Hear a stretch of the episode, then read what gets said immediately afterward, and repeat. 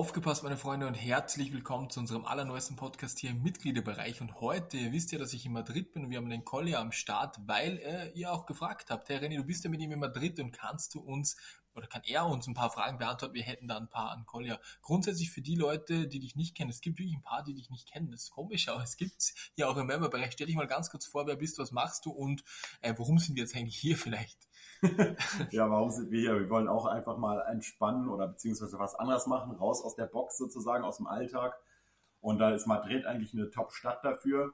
Ähm, ja, abgesehen von dem Hotel, in dem wir jetzt gerade sitzen, das ist jetzt diesmal nicht so gut ausgewählt, war mein Fehler. Aber wir sind hier zum Pokern und um Spaß zu haben. Und den hatten wir gestern auch beim ein oder anderen Bierchen. Und ansonsten, ja, wenn ich gerade nicht poker oder irgendwie Bier trinke, äh, mache ich eigentlich hauptberuflich YouTube-Videos und ähm, beschäftige mich mit allen ja, spannenden Themen rund um das ja, Investment-Thema. Also wo kann ich eigentlich mein Geld anlegen? Ähm, wo bringt es Rendite? Und vor allem aber diesen langfristigen Ansatz zu befolgen. Also jetzt zum Beispiel nicht äh, täglich auch auf die Aktienkurse zu schauen, täglich irgendwie immer sich verrückt zu machen, sondern auch langfristig zu denken und interessiere mich sonst noch sehr viel für auch so freiheitliche Themen wie Liberalismus und Marktwirtschaft und so. Mhm. Richtig nice. Also haben dich ein paar jetzt auf jeden Fall kennengelernt. Du hast dann auch einen YouTube-Kanal für die Leute, die vielleicht schauen wollen. Aktie mit Kopf heißt der. Und ja, fangen wir direkt mal mit der ersten Frage an, würde ich sagen. Was muss man bei Kooperationen beachten? Wie gehst du davor, wenn du jetzt auswählst, okay, der fragt jetzt bei mir an, hey, wollen wir zusammenarbeiten? Erstmal nimmst du du nimmst nicht jeden an, das beantwortet sich von selbst, aber was gibt es da für Kriterien? Nimmst du überhaupt noch Kooperation an und wie gehst du davor? Das ist mal die, die, ja. die Frage, die gekommen ist. Also eine der ersten Sachen, auf die ich achte, ist immer als erstes so die Kommunikation. Ähm, wenn jetzt zum Beispiel so diese ganzen aktuell, es geht jetzt eigentlich schon so seit ungefähr einem halben Jahr, so werden immer so Massenmails rausgeschickt. Ich weiß nicht, ob du das kennst, so, so Promotional Offers oder so, oder halt auch auf Deutsch Kooperationsanfragen. Und da merkst du einfach, da, da hat sich einfach jemand hingesetzt und hat halt an viele verschiedene Leute einfach genau die gleiche Mail rausgeklatscht. Manchmal sogar nicht mal mehr mit einer persönlichen Ansprache, so einfach so einen allgemeinen Wisch. Und dann sowas fällt natürlich sofort flach. Ne? Also was, was mir immer, ähm, ich habe jetzt gerade zum Beispiel auch ein Top-Beispiel, eine E-Mail bekommen, die muss ich noch beantworten, von einem polnischen ähm, kleinen Gaming-Studio die arbeiten gerade an so einem, an so einem spannenden Retro-Game, was, was irgendwann jetzt, glaube ich, dieses Jahr rauskommen soll. Ähm, The Invincible heißt das Spiel. Und da hat, da hat der Marketing Manager, der CMO von denen, der hat halt gesehen, dass ich neulich die bei Twitter verlinkt habe, ja. Und jetzt hat er mir eine Mail geschrieben, so, Hallo Kolja, bla bla bla. Äh, so, weißt du, so eine persönliche Mail einfach. Und hat halt so gefragt, ob er mir so ein Paket schicken kann mit ein paar T-Shirts von denen so, ne? Mhm. Und das ist halt so was, was ich meine, so, ne? Erstmal so die Kooperation, die Kommunikation, weil dann, jetzt ist ja der Punkt.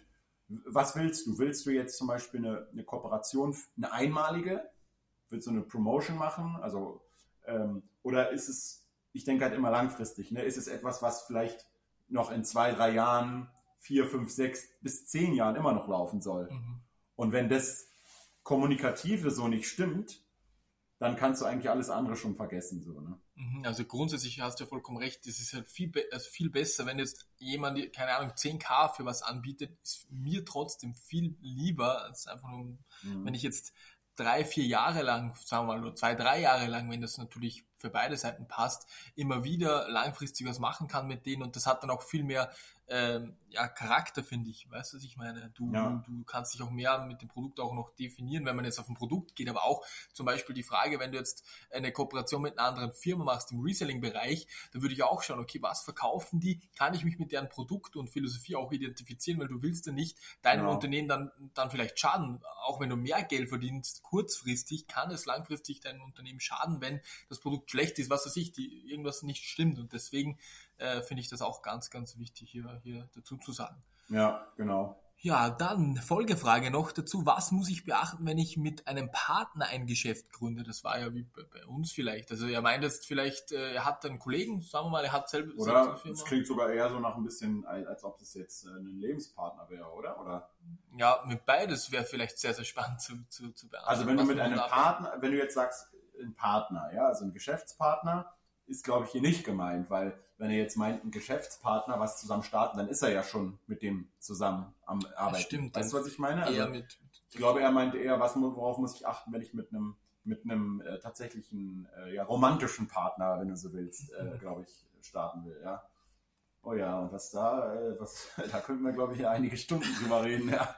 Ähm, schwierig, ne? Also man muss halt erstmal überlegen, hat man so ungefähr die gleiche Wellenlänge und die gleiche Art über solche Sachen wie Business und so weiter zusammen, zu, also zu denken. Wenn jetzt der eine irgendwie komplett anders ist, ähm, dann wird es, glaube ich, schon mal problematisch, ne, wenn man mit jemandem zusammenarbeiten will, weil man muss natürlich dann aufpassen, dass auch solche stressigen berufsalltäglichen Dinge dann nicht irgendwann nur noch die Überhand übernehmen und man irgendwie das dann in den privaten Bereich mit rübernimmt. Ne? Mhm. Ähm, aber wenn es gut funktioniert, dann, kann, dann ist es natürlich sehr, sehr geil einfach, weil du hast jemanden, dem du da sehr gut vertrauen kannst und dann musst du halt dir schon mal um diese Sachen dann immer keine Gedanken machen. Ne? Und, und dann kann es natürlich auch top funktionieren. Ich glaube, es ist auch extrem wichtig, dass man dann so definiert am Anfang rein vom Zeit- und Energieaufwand, der da reingeht und dann auch vom von der Verteilung her, wer bekommt dann was raus. Ne? Also, ähm, dass jetzt zum Beispiel, wenn ihr euch jetzt zusammen entscheidet, was zu tun, und jetzt sagen wir mal als Beispiel, deine Partnerin, äh, die ist sehr gut, äh, weiß ich nicht, im, im, Bereich Listing bei eBay und, und anderen Sachen und, und du übernimmst irgendwie die anderen Sachen, wie zum Beispiel, dass du halt sagst, ich kümmere mich um steuerliche Aspekte oder wie auch immer ihr das aufteilt, muss es halt dann entsprechend auch sich entweder in den Firmenanteilen widerspiegeln oder auch in den Auszahlungen oder im Gehalt und so, dass sich da keiner irgendwie so unfair behandelt fühlt oder so. Ne? Mhm. Ähm, das finde ich immer ist ganz wichtig auch, weil sonst äh, kommt es meistens darauf ja hinaus, dass einer irgendwie keinen Bock mehr hat ähm, und dann irgendwie nichts mehr macht da und der andere aber immer noch weiter am, am Arbeiten ist, aber irgendwie ist es die ganze Zeit 50-50 und dann denkt er sich irgendwann so, ey, das ist voll unfair. Ne?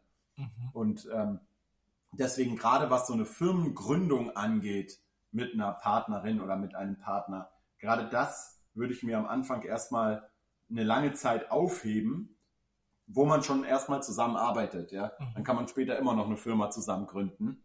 Ähm, aber das würde ich jetzt nicht direkt von Anfang an irgendwie machen, ja, weil wenn es dann nicht so gut geht, ist es halt immer sehr kompliziert, das alles wieder alles rückgängig zu machen. Ne? Mhm.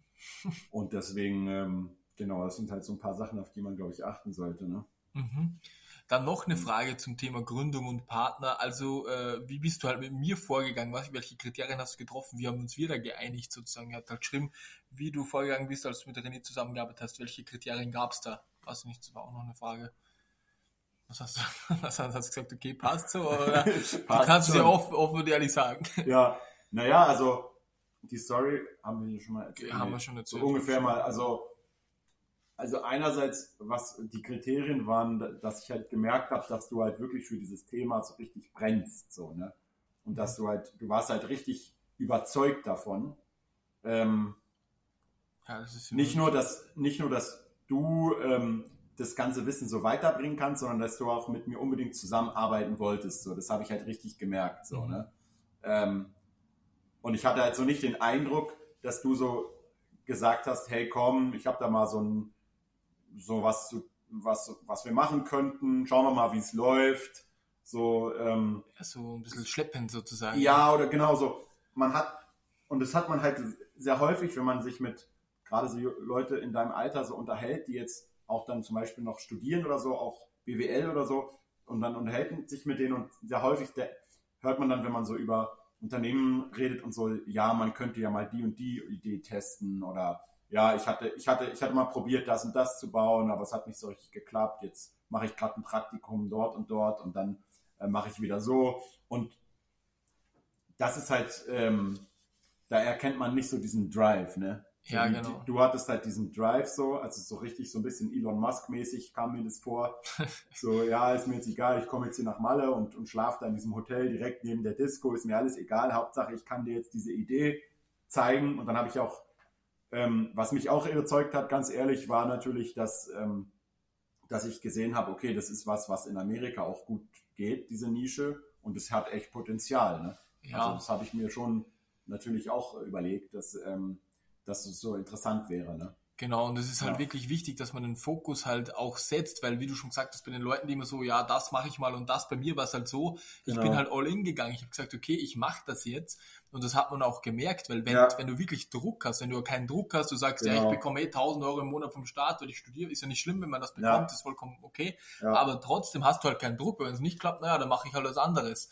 Aber genau. bei, bei, mir war das halt ganz was anderes. Ich, ich habe halt, ich bin all in gegangen in diesem Bereich genau. und dann kann man auch eine Idee viel besser verkaufen, weil man halt, ja, ja der Druck ist auch da, muss man auch. Muss und, man auch und was man auch noch sagen muss dann, wir haben ja danach so ein, so ein Startschuss-Video und so auch gehabt, war auf meinem Hauptkanal, damit, damit du beim YouTube-Kanal von Reselling mit Kopf so einen guten An, so einen guten Anfang bekommst. Ne? Mhm. Da, ich glaube, da kamen dann so 1000 Abonnenten erstmal oder so, noch, ja. nicht so viele, ne? aber schon. 1000 sind schon bis über 1000, ja. Ja, es waren auf jeden Fall, war Interesse da, aber man muss auch sagen, dass in dem Video, was wir bei meinem Kanal damals hochgeladen haben, da gab es sehr, sehr, sehr viel negatives Feedback erstmal am Anfang. Mhm. Und da haben erstmal, kennt ihr ja selber, ne, erstmal all die ganzen Internet-Experten und Keyboard Warrior erstmal erklärt, warum das alles nicht funktionieren kann und so. Das finde ich immer so lustig. Ja, wenn Leute irgendwie, du machst es, seit du 15 bist, so, und, und dann erklären dir irgendwelche Leute, warum das nicht funktionieren kann oder warum diese Starbucks-Tasse äh, äh, niemals verkauft wird. Und all diese ganzen Kommentare, und das Interessante war, ich bin das ja gewohnt, aber das Interessante ist dann immer ähm, herauszufinden, wie jemand, wie in dem Fall du, dann damit umgeht. So, ja, ne? Und das ist halt, das habe ich nämlich auch schon gemerkt, bei, bei so auch anderen Situationen, die ich mal immer mal wieder äh, gehabt habe, dass dann Leute auf einmal merken, so, oh shit, ich, komm, ich bekomme jetzt so einen Druck oder negatives Feedback, oh, dann lasse ich es jetzt lieber. Also, aber das stand für dich halt irgendwie überhaupt nicht zur Debatte. Ne? Und ja. da konnte ich halt auch anhand dieses Feedbacks erklären oder, oder konnte ich halt auch sehen, ah, okay, der meint es halt wirklich ernst und nicht beim, beim ersten Gegenwind oder so. Ähm, es ja. gab ja immer Gegenwind. Also ja, das ist ja so, aber das Problem ist, ich also nicht das Problem, ich mache es ja mein halbes Leben schon gefühlt und ich weiß, es funktioniert. Da, da schreibe ich dir alles und nur weil jetzt irgendjemand das noch nie getestet hat, jetzt denkt, okay, das klappt nicht und ich habe schon seit zehn Jahren gefühlt gemacht und es klappt auch bei mir, dann weißt du, dann kann ich ja dahinter stehen. Deswegen ja. gab es da auch im Mittelbereich, wie dann jeder geschrieben hat. Weißt du noch das Video? Mhm. Ja, da, das wird äh, Scam oder irgend so ein Scheiß, ja, ja, aber genau. jetzt habe ich so viele Nachrichten, die sich freuen, da sind Leute dabei, die, die, die sind selbstständig geworden, alles top, weißt du, was ich meine? Wir haben perfekte Bewertungen überall und deswegen, vielleicht noch ein letzter Tipp jetzt an, an euch, bevor wir den Podcast dann beenden. Es ist halt, es wird immer Gegenwind geben. Es gibt halt so, so einen Spruch, äh, es ist wichtig, wie man die Segel setzt. Den Wind kannst du nicht beeinflussen, aber wie du damit umgehst, das kannst du beeinflussen. Wenn du dich immer gleich äh, einigelst, dann wird's halt nichts. Und das ist, ich, ich, ich habe auch so viele Bücher gelesen, die mich da weitergeholfen haben, äh, wo das auch gestanden ist. Aus der Komfortzone, da wird's mal rau oder du bekommst Gegenwind und so. Aber mit dem musst du umgehen lernen, damit deine Komfortzone größer wird. Und ja, deswegen. So ist es. Exakt so ist es. Ja. ja. Und deswegen sind wir auch hier in Madrid so, weil man eben so, ähm, am Anfang ist man in so einer neuen Stadt irgendwie. Ich weiß noch, ich war so vor, ich war, war vor 20 Jahren mal irgendwann mit meinen Eltern da. Aber jetzt habe ich äh, auch mir so zur Gewohnheit gemacht, einfach so zu neuen Städten in Spanien zu reisen, wo ich noch nie war. Und dann, dann gehe ich da so komplett planlos einfach irgendwo in die U-Bahn-Station rein und fahre an, irgendwo loszufahren und dann mich so zurechtzufinden. Und du bist am Anfang immer so komplett überfordert und alles ist irgendwie so neu und es laufen tausende von Leuten an dir vorbei und du hast keine Ahnung, wo du bist. So, ne? Und dann merkst du aber irgendwann so, also letztes Mal, als ich zum Beispiel hier war, habe ich, hab ich auf Spanisch einer anderen Frau erklärt, wie sie, wie sie äh, zu der U-Bahn-Station kommt, wo sie hin muss, so, obwohl ich gar nicht hier wohne. So, ne? Ja. Und, das, und das ist genau das Beispiel, was du gesagt hast, Komfortzone vergrößern. So. Ähm, du, du bringst dich immer wieder in so eine Situation, wo du herausgefordert wirst und dann merkst du irgendwann, hey, diese Herausforderung, mit der wachse ich sozusagen. Ja. Safe, so ist es, ja. ja. Eine letzte Frage noch, jetzt eine Aktienfrage noch ganz kurz. Mhm. Ähm, welche Aktie, okay, Frage an Kolja, Klassiker hat er geschrieben, welche Aktie wird er sich höchstwahrscheinlich als nächstes ins Depot legen? Wo so. sieht er derzeit eine gute Kaufgelegenheit? Ja, also ich muss ja sagen, hm, ich äh, liebäugle aktuell mit einem Nachkauf bei der Mobrok-Aktie. Ja, ist ja so ein mhm polnisches Waste Management Unternehmen, also so wie das ganz normale Waste Management aus, aus USA und so. Das sind einfach Unternehmen, die eben den ganzen Müll und so weiter verarbeiten, äh, recyceln, verbrennen, äh, dafür sorgen, dass das alles äh, läuft. Ne? Und, und, Müll ist halt eben eine Sache, das machen sich viele Leute immer nicht bewusst, wenn, wenn jetzt mal das Müllsystem streikt, ja, Mhm. Also es ist, wir haben ja häufig irgendwie mal so Streik bei der Bahn oder auch mal irgendwie bei den Fluglotsen. Mhm. Ne? Und dann kannst du halt irgendwie nicht so, dann kommst du halt zu spät. Oder äh, wenn die Bahn streikt, dann nimmst du halt einen Mietwagen. Ne? Also irgendwie kommt man immer halt drum herum. Aber wenn die Müll, wenn die Müllabfuhr streiken würde, wenn die, weißt du, was dann passieren würde? Dann würde es anfangen zu stinken und zwar innerhalb von kürzester Zeit. Mhm. Und deswegen Müll ist einfach das absolut Wichtigste überhaupt. Und dieses Unternehmen aus, aus Polen beispielsweise, die sind so ein bisschen gefallen im Kurs, haben aber eine sehr attraktive Bewertung aktuell. Habt ihr auch schon ein bisschen länger und zahlen eine gute Dividende und ähm, sind sehr, sehr profitabel, nahezu schuldenfrei. Und deswegen glaube ich, werde ich da demnächst mal nachlegen. Aber das ist jetzt keine, keine Anlageempfehlung oder so. Ja. Mhm vielen Dank auf jeden Fall, dass du uns die Fragen, die gekommen sind, waren ja. sechs Fragen, glaube ich, beantwortet hast. Danke, dass du dabei warst. Und ja, Freunde, nächstes Video kommt dann direkt morgen von mir. Ich wünsche euch einen super schönen Tag. Bleibt motiviert, Freunde, und auch beim Gegenwind vielleicht nicht immer gleich äh, wieder in die Höhle kriechen, sondern einfach weitermachen und das Ganze ähm, durchziehen. In diesem Sinne bedanke ich mich und ciao. Ciao, ciao. Perfekt.